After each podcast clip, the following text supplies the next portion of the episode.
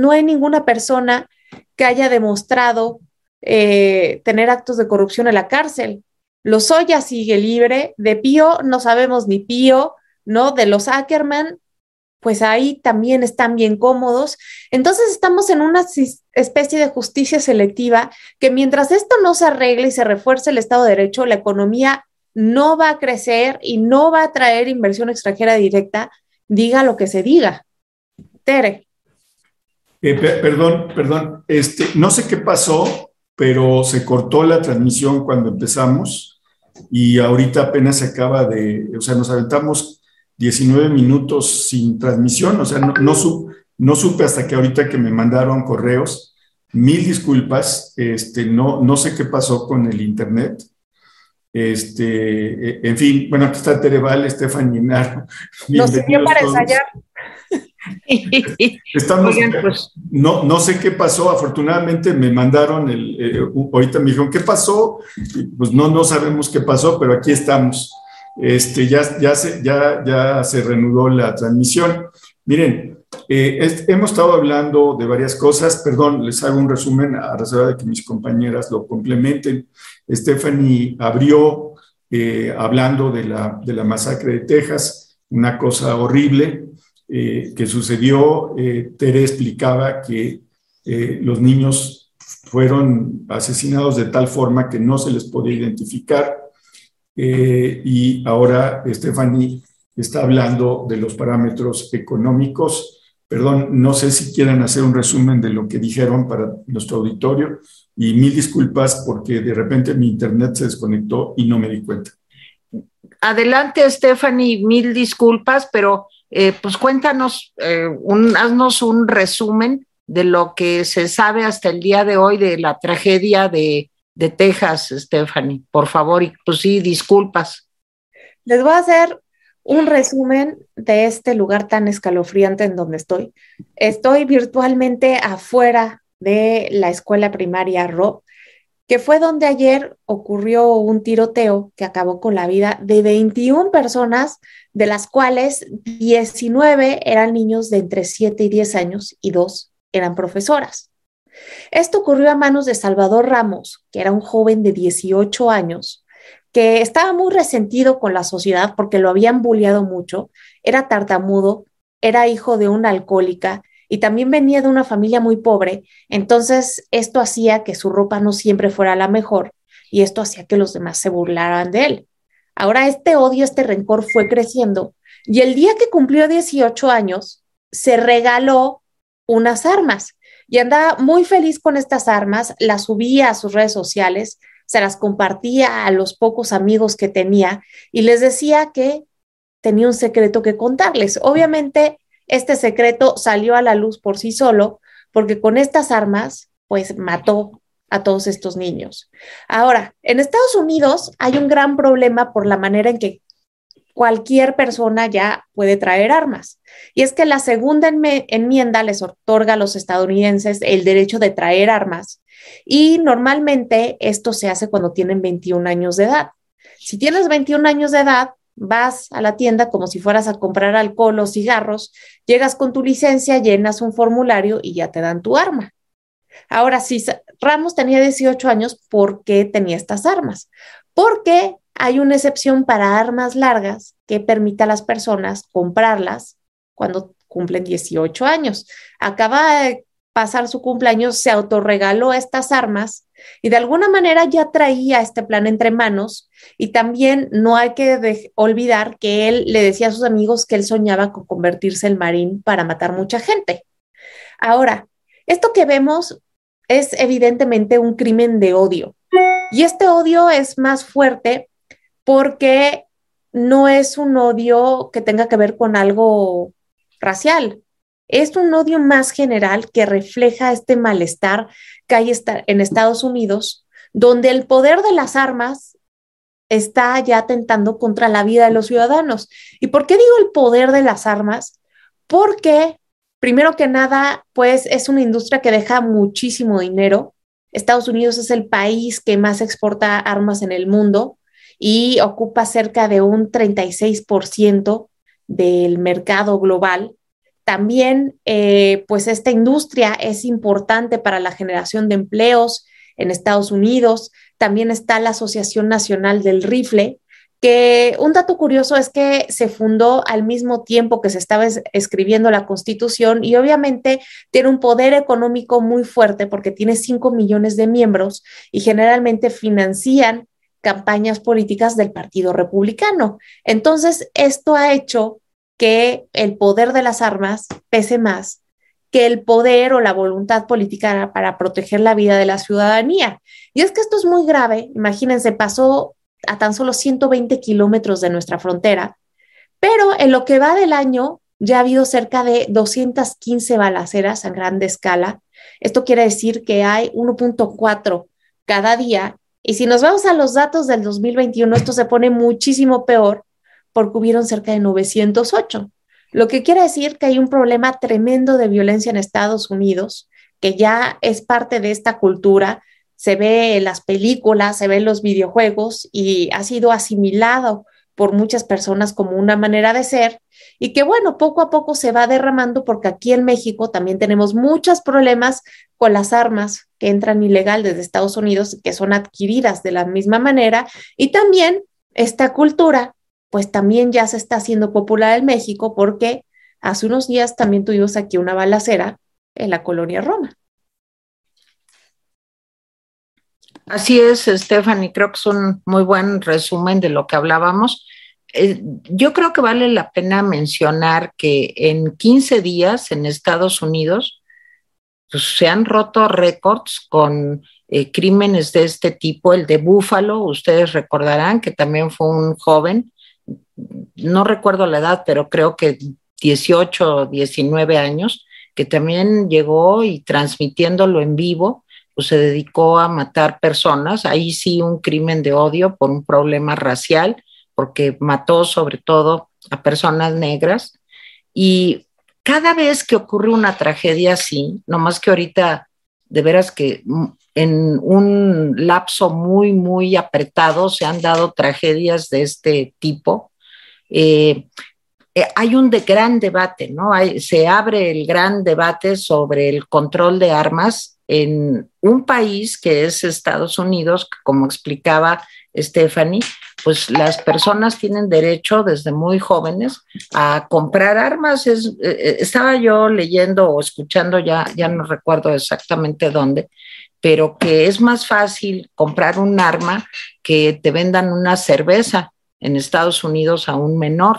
Entonces, es realmente eh, una situación que afecta enormemente a, pues a los habitantes de Estados Unidos.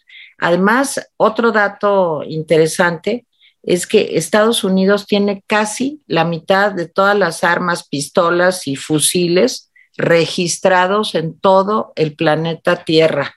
O sea, tienen 393 millones de armas de un total de 857 millones. O sea, eh, eh, eh, es un país ahora sí que está armado hasta los dientes.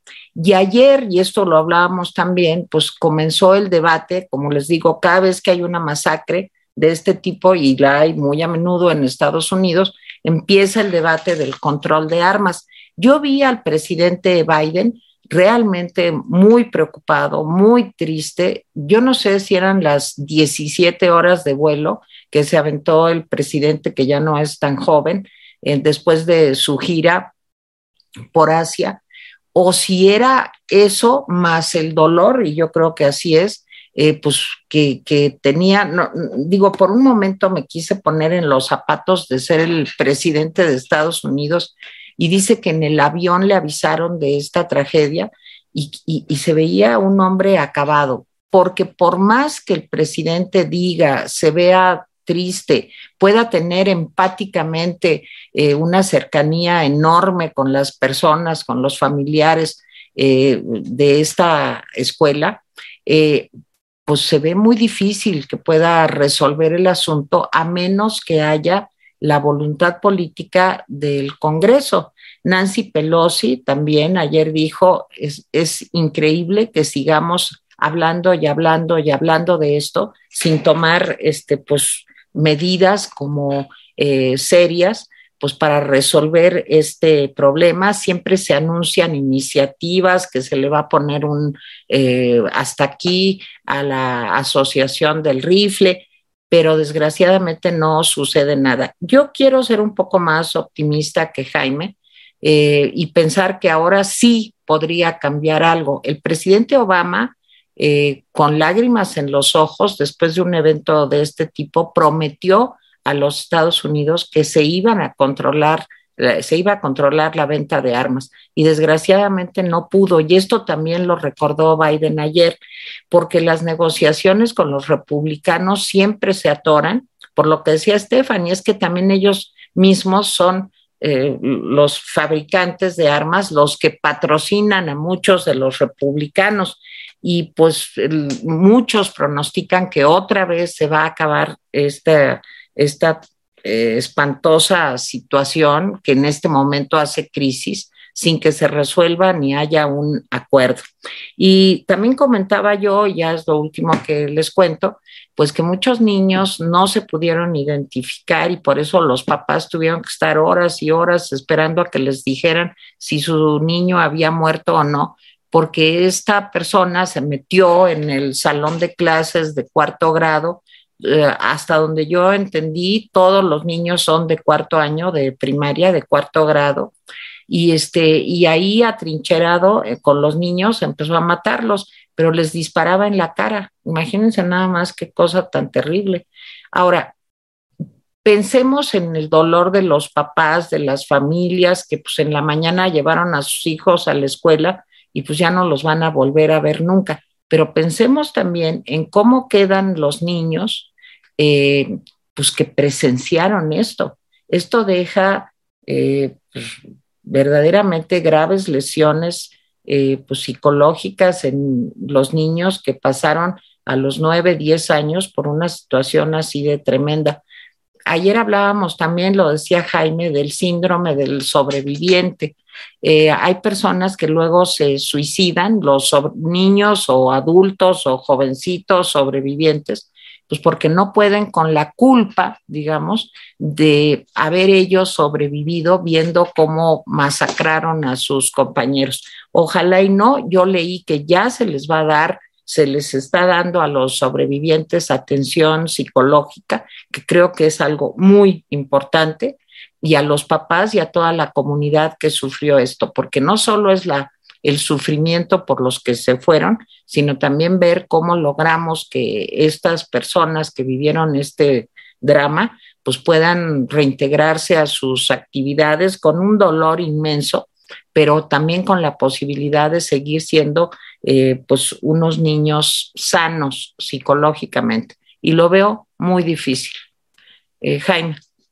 Y cinco cosas rápidas de las, de las que dije, para no. Eh, esta foto que está atrás de mí es, y nos la envió María del Carmen Hernández, es una foto del río Charán en Francia, es una foto hermosa. dos, murió el poeta y ensayista Eduardo Lizalde, un hombre muy importante en las letras de México. Échenle una revisada a sus poemas el más conocido es El Tigre, decía yo, que parecía dedicado a ya saben quién. Eh, por eso de que se acuerdan de la frase del presidente, si, si, no respetan las elecciones se les va a soltar el tigre.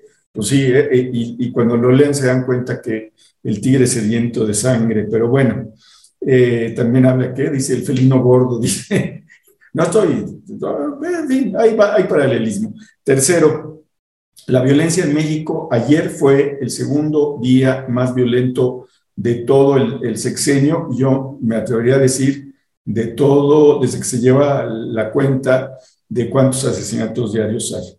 Ayer eh, mataron a 118 personas, es un dato preliminar y es un dato brutal. O sea, la violencia en México también está desatada eh, y el presidente minimiza todo lo que eh, pasa fuera del Palacio Nacional. Eh, cuarto, hoy vimos un presidente muy neoliberal, preocupado por las grandes, eh, digamos, eh, variables, el tipo de cambio, el crecimiento de 1%, este, la inversión extranjera directa, en fin, y poco preocupado por la microeconomía, es decir, la economía de las familias, los empleos que eh, no se han consolidado en el mismo nivel.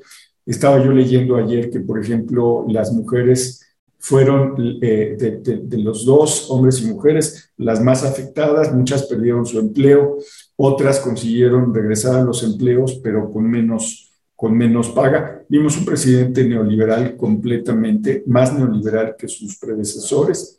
Quinto, sobre el control de armas, ojalá que pase, pero si no pasó con Sandy Hook, que era, pues me parece que una escuela de párvulos, eh, eh, y con todo el poder que en ese momento tenía Obama, no pasó. Ojalá que me equivoque y que Tere tenga razón, pero me da la impresión de que no.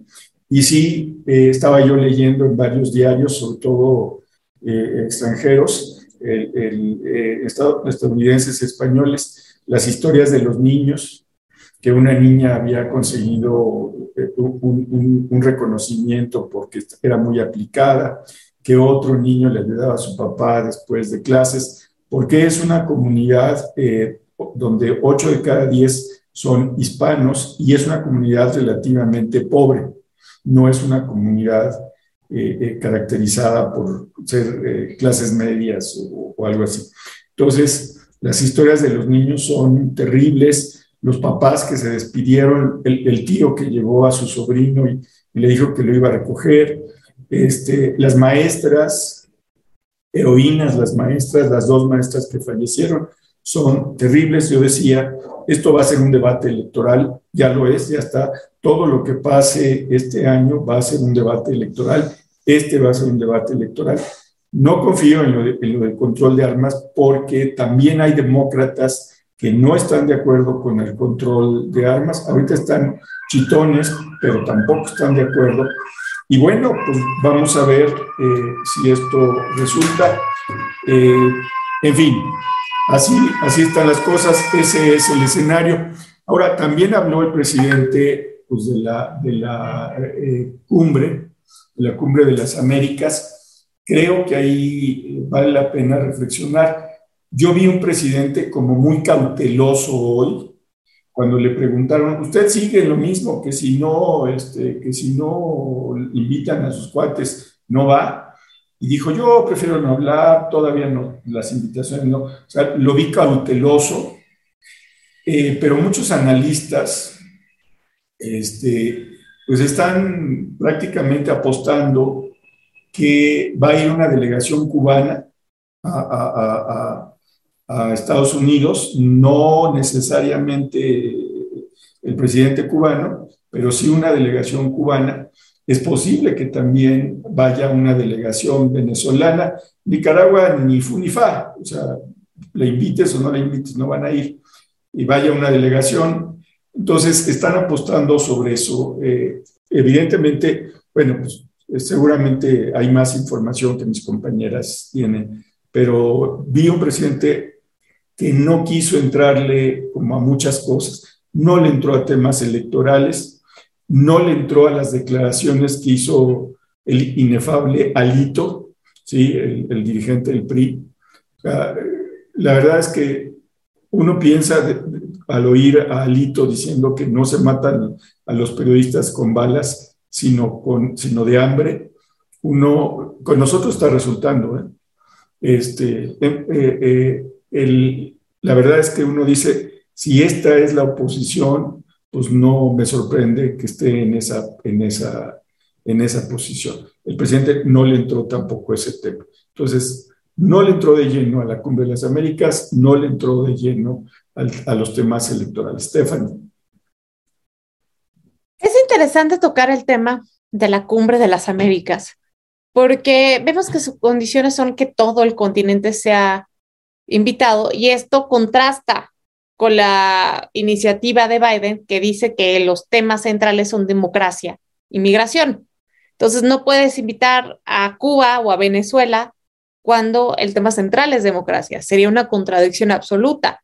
Pero creo que esta contradicción absoluta también existe ya dentro de la administración de Biden porque con tal de perjudicar a un dictador que es Vladimir Putin, no le importa acercarse a otro dictador que es Nicolás Maduro para hacer negocios de petróleo y que Venezuela pueda llenar el vacío que está dejando Rusia en el mercado internacional occidental, porque claramente, pues los chinos y tal vez los indios les van a seguir comprando.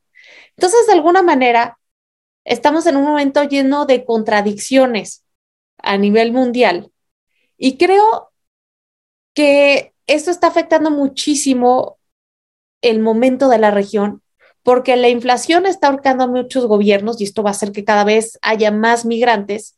Y curiosamente, los países que más expulsan migrantes dentro de la región son donde están los paraísos de las dictaduras. Venezuela ya tiene casi el 10% de su población afuera y se van mayoritariamente a Colombia. Y Cuba, en lo que va del año, ha sido la principal fuente expulsora de migrantes. Entonces, de alguna manera, si bien no los va hacer convivir con las democracias, yo creo que sería importante que mandaran unos representantes para que sepan qué van a hacer para que se pare este flujo, porque lo que está sucediendo en este momento nos está demostrando que América no es un país, América es un continente que está interconectado y que lo que afecta en el sur afecta en el norte y aquí en México tenemos que cambiar el prisma porque estamos acostumbrados a ser un país que manda a los migrantes afuera, pero ¿qué creen?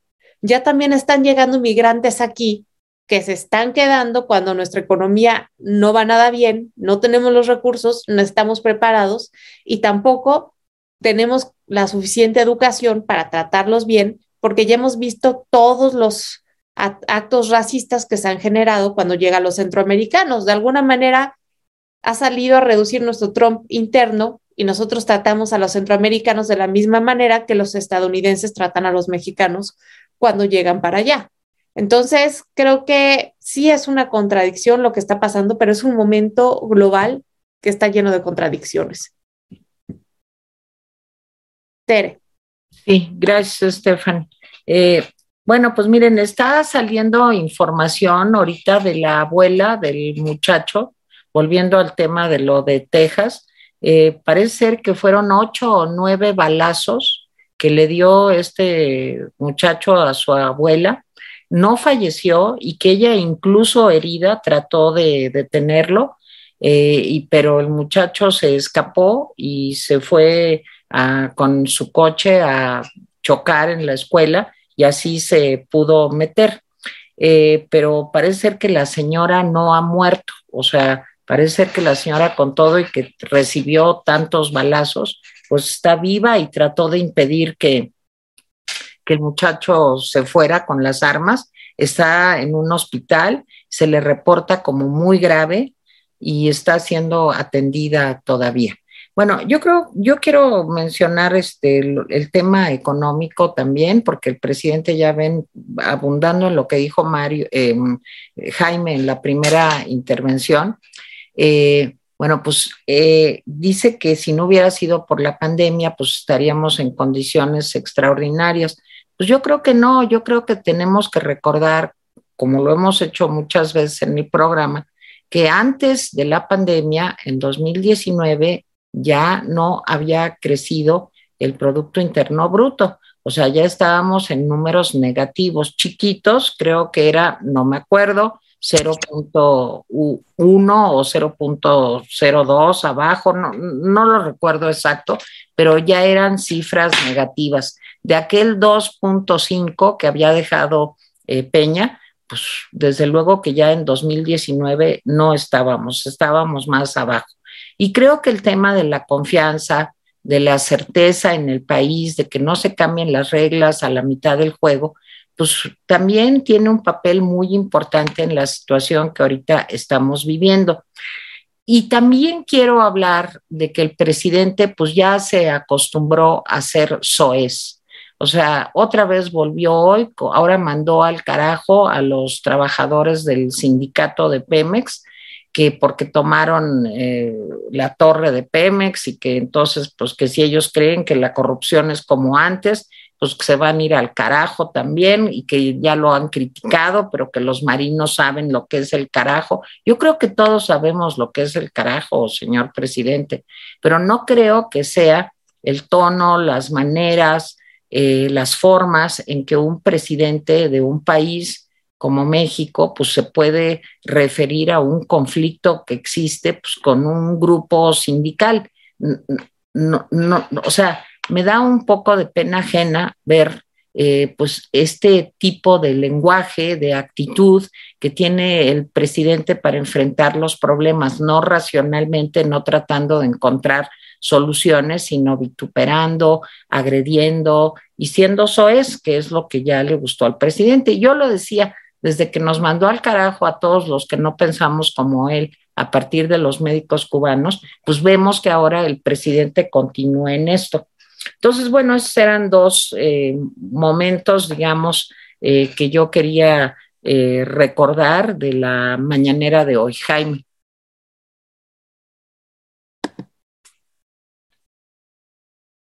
Voy, a ver, ya termino yo con una reflexión. Miren, la reunión de Davos. dice hoy Enrique Quintana, me pareció muy interesante, que se habló de un proceso de desglobalización, ¿sí? Y que viene de la mano de tres factores. Por ejemplo, en el caso de Rusia, pues ya saben que las sanciones económicas desvincularon la economía, en buena parte la economía rusa, están desvinculando la economía rusa, el comercio ruso, digamos, de Europa, Estados Unidos, eh, no de China e India, pero sí, digamos, de una buena parte del mundo. Dice que es el primer fenómeno desglobalizador. El segundo, pues, es la guerra que sostienen China y Estados Unidos. Estados Unidos ha tenido una política cada vez más clara de eh, depender menos de los productos chinos. De hecho, se ha ido reduciendo su dependencia y ese, pues, es un proceso también desglobalizador. Y el tercero es el de países populistas como México, que están apostando a ser autosuficientes, como si tuviéramos este, 10 millones de, habitantes en el país y tuviéramos mucho territorio, en fin. Entonces, lo que dice eh, Quintana es que ese es un proceso, eh, eh, pues, que hay que ponerle ojo. No solamente Quintana lo ha señalado, también otros eh, otros analistas que fueron o eh, eh, que escribieron sobre, sobre la, reunión de Davos, o de Davos, no me acuerdo cómo, cómo se dice, están, están señalando cosas, por ejemplo, algunos dicen que gran parte de América Latina pues está en un proceso muy atrasado en cuanto a la globalización, a pesar de todo el potencial humano, a pesar de todo el potencial. Y bueno, una cosa que no necesariamente se dice es que también eh, pues hay un fracaso del neoliberalismo y, lo, también se habló de eso en Davos. Buena parte de, pues de, esta situación es que el neoliberalismo no ha dado, pues, eh, eh, digamos, no ha reducido las desigualdades no ha conducido a los países al éxito. Yo creo que eh, tendríamos que funcionar en México no en una pues autarquía como propone el observador de que produzcamos nuestros alimentos, produzcamos la gasolina, produzcamos todo. Eh, primero porque es imposible. Sí hay que, hay que avanzar en, la independencia de algunas cosas, pero ese, ese proyecto de hacer, de aislarnos no, no es posible. Eh, países como, como Nicaragua o Bolsonaro, que propuso algo similar, eh, tampoco se dan cuenta que eso no es posible, pero sí eh, lo que sí hay que hacer es apostarle a otro tipo de desarrollo, francamente, con una política socialdemócrata, ¿sí? como la que se está aplicando en algunos países, como Nueva Zelanda, como Islandia, parece que ahora en los Países Bajos, eh, en los países nórdicos. Sí, es cierto, las poblaciones no son comparables, son poblaciones muy, muy chicas relativamente, pero de todas maneras tenemos que darnos cuenta de que ninguno de los dos es el camino. No, no, no regresemos a antes ni a los 70s y 60s con un gobierno priista que controlaba todo, incluso la economía, pero tampoco regresemos a 2010, donde eh, eh, pues había una corrupción eh, sin límites. Creo que hay que mirar hacia el futuro. Yo con esto terminaría. Stephanie. Creo que otro dato importante que tocó el día de hoy el presidente de la mañanera fue cuando empezó a hablar del neoliberalismo y que dijo que el principal problema del, neoliberalismo era la corrupción.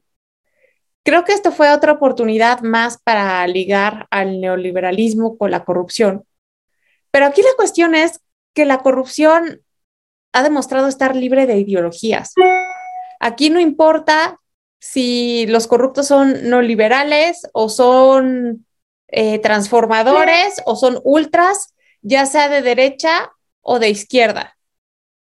Aquí lo que se ha demostrado es que la corrupción queda impune y que nadie va finalmente a la cárcel. A ver, ¿por qué no está Emilio Lozoya en la cárcel?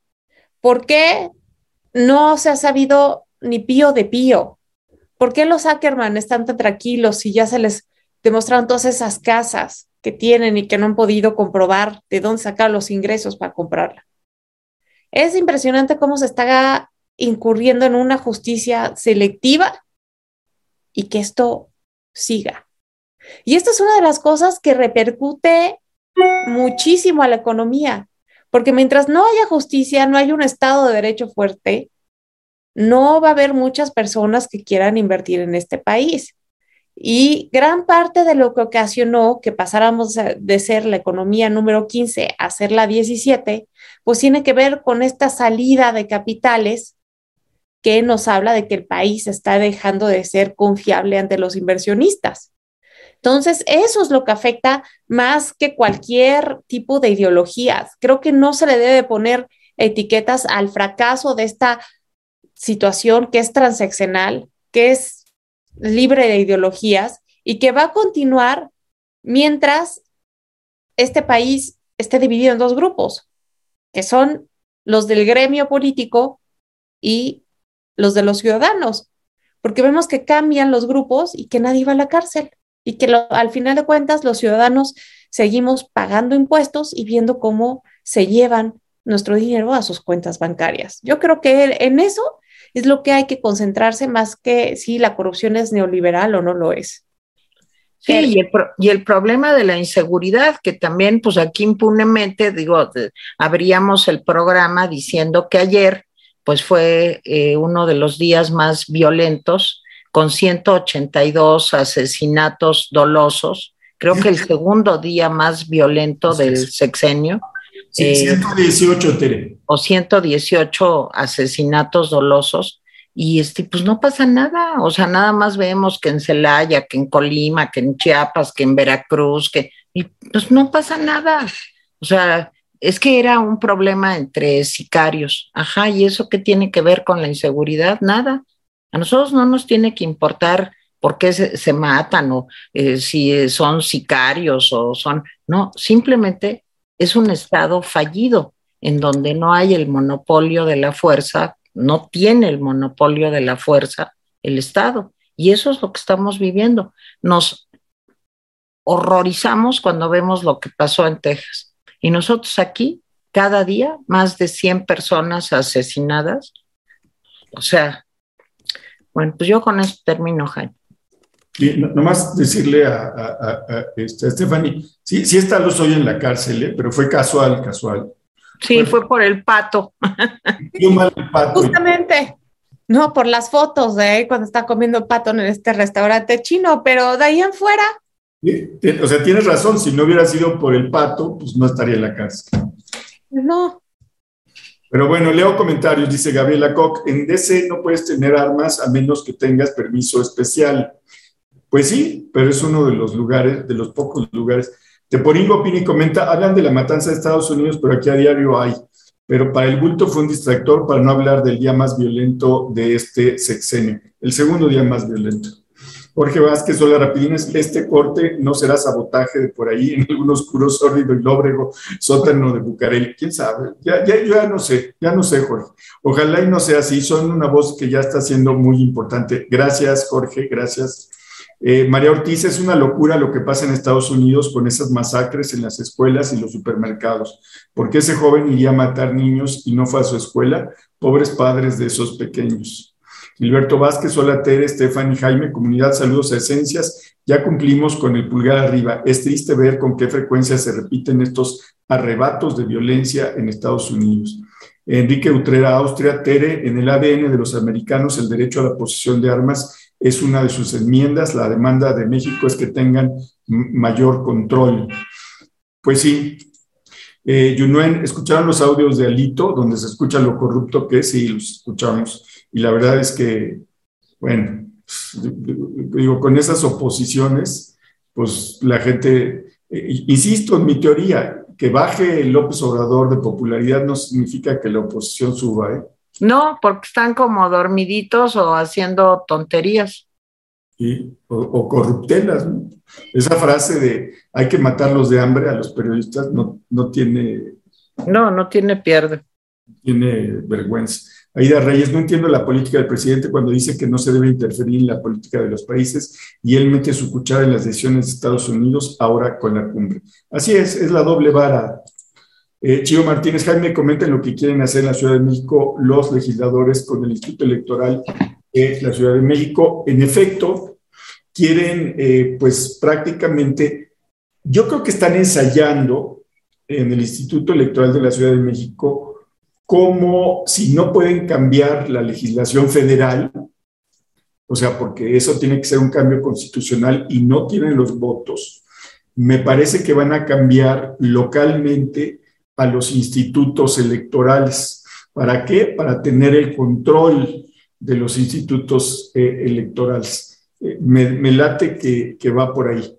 Eh, Oye, Jaime, si, si me permites hacer un comentario de algo que creo que no le hemos dado toda la importancia, el asunto de la Suprema Corte que ya aprobó eh, a los superdelegados. O sea, este, se pensaba que esta figura era anticonstitucional y ahora resulta que la avala la Suprema Corte, claro, con el gran apoyo de la señora Loreta Ortiz Pinchetti, pues ya se sabrán esposa de quién, pues que siempre apoya todo lo que dice el presidente. ¿Y esto qué quiere decir? Que los superdelegados pues van a ser una estructura que estará y que está muchas veces, eh, como ya se probó, por encima de los gobernadores y que son los representantes del rey en cada uno de los eh, estados de la República. Y, esto, pues claro, es un amarre muy importante para las elecciones del 2024 para el presidente López Obrador. Es un gran regalo que le hizo la Suprema Corte de Justicia a, pues, al presidente López para su perpetuidad. Sí, y, bueno, no fue solamente ella, otros cinco ministros, entre ellos Arturo Saldívar. Claro. Votaron a favor.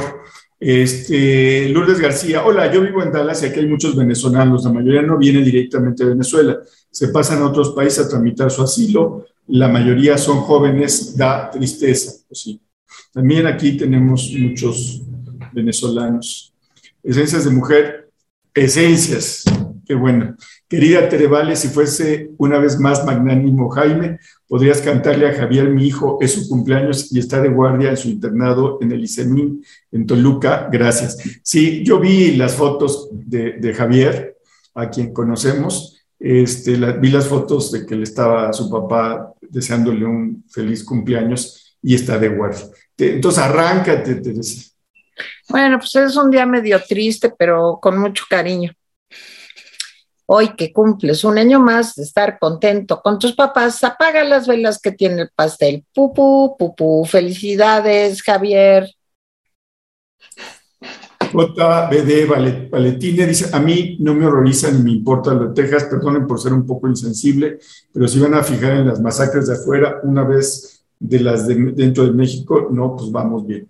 Pues no solamente nos hemos hablado de eso, hemos hablado, hemos acusado de las masacres que aquí pasan. ¿eh?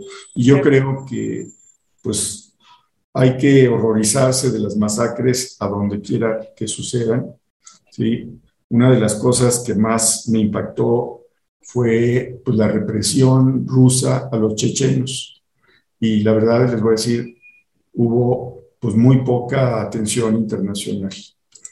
Eh, Alfonso Nava, entonces, ¿cuál, don Jaime? ¿Qué sistema funciona en este caótico mundo? Aquí juegan sin duda todos los políticos corruptos y trapaceros. Pues yo creo que hay que, eh, salvo su mejor opinión, yo creo que hay que intentar con la socialdemocracia. Eh, Clau, Tere, ¿cómo sigues de tu ojo? Espero que mejor. Mejor, estoy mejor, ya hoy amanecí ya mucho mejor. Entonces que nomás es el día de la inyección, que es feo, pero ya estoy perfecta, muchas gracias. Bueno, eh, dos cosas antes, de dónde nos hablan y de un mensaje directo para Tere. Nos saludan de Dallas y varios lugares de Texas, Alemania, Suecia, Francia, Washington, Cuernavaca, Coyoacán, Culiacán, Mérida, Sonora, Oaxaca. Hoy es día de los contadores, no de los contadores de cuentos, sino contadores de, cosas. Y aquí nos manda eh, Rebeca Galván un recado para todos, pero en especial para Tere. Dice, eh, dice, nos anexo, dice, el anexo habla sobre el Tratado de Bucareli. Ahí se hace notar que hubo pláticas entre México y Estados Unidos las cuales no se publicaron. Aparte de lo que se narra, México se comprometió a no fabricar armamento y naves para ataque bélico.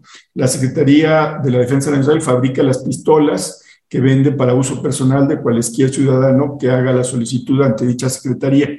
Asimismo, las balas o municiones del uso de ellas. De esto comento, de esto no, no entiendo aquí, en comento menos se informa y el, y el motivo se observa de antemano en el anexo a este escrito. La propia Guatemala no tiene ninguna restricción para la fabricación tanto de armamento y aviones y otros artefactos bélicos. Por otra parte, a Tere nos conocemos ya hace, hace algunas décadas. Estaba hablando Rebeca Galván, cuando su esposo estuvo en la Secretaría de Educación Pública porque los Rotary de Estados Unidos hicieron una donación de pupitres y la presente me encargué, o sea, Rebeca, eh, me encargué de reunirnos con Tere, el licenciado Gómez Vega, y desayunamos con Tere en el restaurante Villa Lorraine, sí, me acuerdo, claro que sí. Estuvo, ¿Cómo se llama el restaurante? Villa Lorraine. Ah, que estuvo ubicado en, en Avenida Insurgente Sur. Sí. Por aquel entonces yo trabajé en el buffet Unhof o UFOF, perdón, es que la letra es muy chica, Gómez Vega y UFOF, siendo pasante en aquellos ayeres. Te agradeceré, me acuses de recibido. Pues claro que sí, Rebeca, muchísimas gracias. Me acuerdo perfecto del donativo que ustedes hicieron. Eran momentos también muy tristes. Fue cuando, pues de un día para otro, se quedaron 600 mil niños sin escuela después de los sismos del 85 y bueno, pues claro que recibió México muchísima ayuda. Muchas gracias y gracias por acordarte. Bueno, pues este, ahora sí ya llegó el momento triste de despedirnos. Stephanie, eh, ¿dónde te podemos leer, ver y seguir? Exacto. Me pueden encontrar en Twitter como arroba Enaro Stephanie, en YouTube como Stephanie Enaro, doy updates sobre la guerra y también me pueden leer en el periódico El Economista todos los jueves. Y no, no, no, pero presume, presume el país. También de manera quincenal en el país. Eso está muy padre, me dio mucho gusto cuando veo ahí en el portal del país el artículo sobre la cumbre de, eh, las Américas, en la reflexión de Stephanie Enaro y lo subí a mi Twitter y te felicitamos, Stephanie. El país es pues, de mis hits en la vida, me gusta muchísimo ese periódico y qué padre que estás ahí. Muchas gracias, Jaime. Pues ahí vamos poquito a poco. Pero claro que sí, claro que sí. Muy bien. Bueno, pues ya nos vamos, señoras y señores. Quiero reclamarle a Stephanie. Mesas puras. ¿Cuándo vas a grabar tus artículos? Ya me estoy organizando mejor. Prometo que va a ser esta semana o que no pasa de la otra. Pero ya justo acabo de terminar el que va a salir mañana en El Economista. Entonces ya mañana me organizo para grabarlo. Es que hemos estado diciéndole a, este, a Miguel González Compeán y a Stephanie que, que, que, graben la aceptación los, eh, los artículos grabados. hoy, hoy me fijo en los de ustedes para acoplarme al formato y mañana lo grabo. Es muy sencillito, nada más lees tu artículo y ya. Va. Pero tienes que dramatizarlo, Stephanie, por favor. Qué fuerte, no, pues sí lo voy a dramatizar porque es sobre la masacre de Texas. Ay, bueno. Ok. okay. Nos vemos. Gracias, Stephanie. nos vemos el miércoles.